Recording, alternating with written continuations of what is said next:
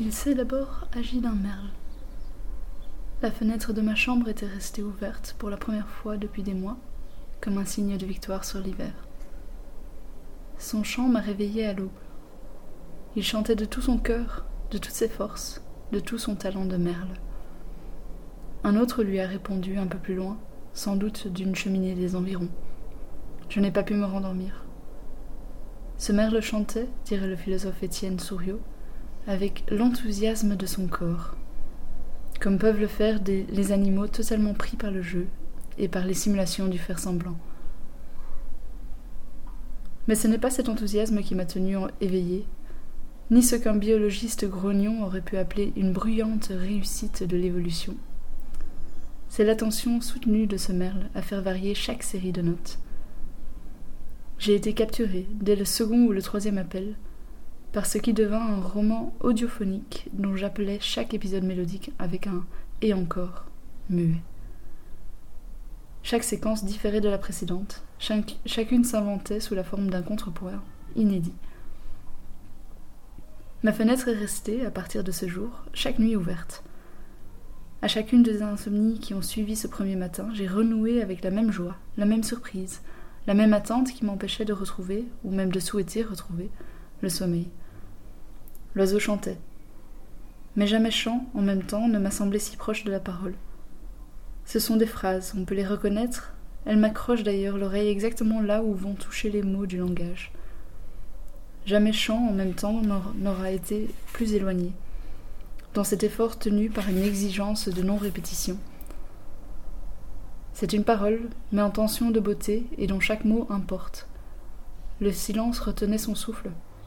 Je l'ai senti trembler pour s'accorder au chant. J'ai eu le sentiment le plus intense, le plus évident, que le sort de la terre entière, ou peut-être l'existence de la beauté elle-même, à ce moment, reposait sur les épaules de ce merle.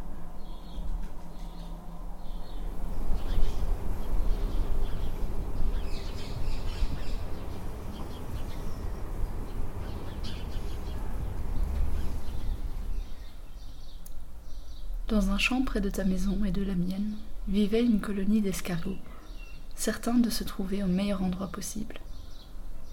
Aucun n'était allé jusqu'aux limites du pré, et encore moins jusqu'à la route goudronnée qui commençait juste à l'endroit où poussaient les derniers brins d'herbe. Comme ils n'avaient jamais voyagé, ils ne pouvaient pas faire de comparaison, et ainsi ils ignoraient que pour les écureuils le meilleur endroit se trouvait dans la cime des hêtres, ou que pour les abeilles, il n'y avait pas d'endroit plus agréable que les ruches de bois alignées à l'autre extrémité du champ. Ils ne pouvaient pas comparer et cela leur était égal, car pour eux ce champ arrosé par les pluies où poussaient en abondance les dents de lion, les pissenlits, était le meilleur endroit pour vivre. Lorsqu'arrivaient les premiers jours du printemps et que le soleil faisait sentir sa légère caresse tiède, ils se réveillaient de leur léthargie hivernale un léger effort musculaire leur permettait de soulever suffisamment leur coquille pour sortir la tête, et ils y tiraient les cornes qui soutenaient leurs yeux. Ils découvraient alors avec joie que le champ était couvert d'herbes, de petites fleurs sauvages et surtout de délicieux pissenlits. Quelques escargots, les plus vieux, appelaient le champ le pays de la dent de lion. Ils l'appelaient aussi foyer, l'acanthe touffue qui surgissait chaque printemps avec une vigueur renouvelée des restes de ses feuilles détruites par la gelée hivernale. Ils passaient une grande partie de leur temps sous ces feuilles, à l'abri du regard avide des oiseaux.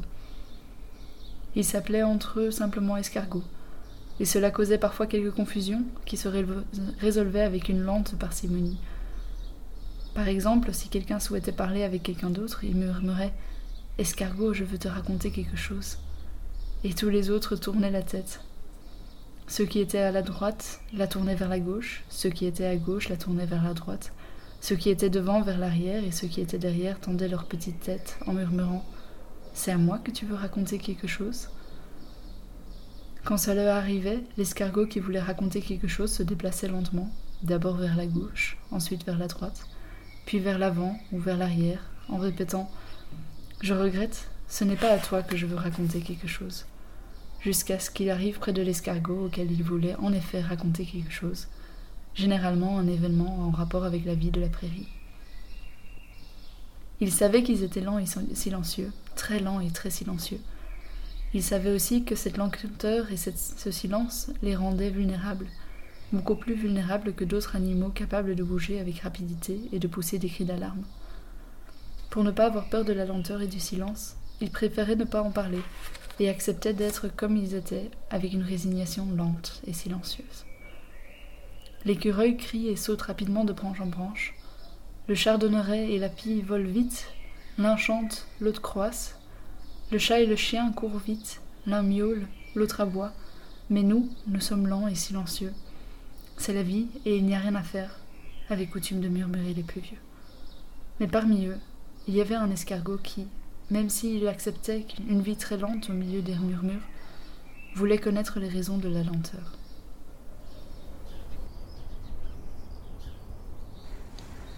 Ce que j'aime dans ces deux textes, de Vinciane Després et Louis Sepulveda respectivement, c'est cette invitation à être attentif à l'autre dans l'espace urbain, un autre qui peut être non humain ou plus qu'humain, ou ou juste animal, dépendant de la terminologie qu'on préfère. Euh, et dans ce cas-ci, dans ma colloque, c'était vraiment cette attentivité à, l'escargot, en fait, euh, qui nous a été amenée via la lecture de ce livre de Louis Sepulveda. Et donc, on s'est retrouvés, en fait, euh, un jour d'été, à écouter les escargots qu'on avait dérangés pendant notre jardinage estival. Donc, dans le prochain extrait, je vais vous inviter à écouter, en fait, le bruit de l'escargot, euh, et de noter qu'au-delà des basses du voisin et du bruit des oiseaux et d'autres sons qu'on entend dans le bas de Scarbeck où j'habite, on entend le bruissement et le crunch des escargots dérangés par notre jardinage estival.